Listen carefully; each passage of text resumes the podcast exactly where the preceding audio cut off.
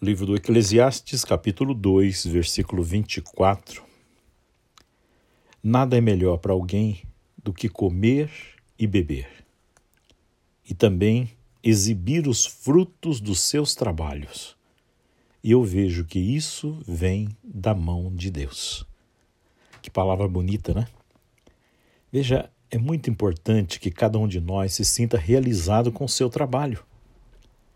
Porque se você desempenha o teu trabalho com prazer, com amor, você vai descobrir quantas alegrias, quantas realizações pessoais as suas atividades vão trazendo a você ao longo da tua vida.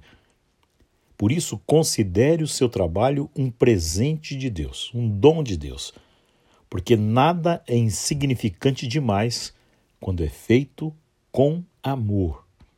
O trabalho dignifica a nossa vida. Pense nisso e tome posse.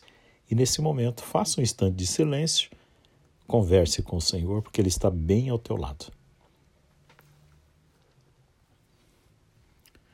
E que o Senhor te abençoe em nome do Pai, do Filho e do Espírito Santo.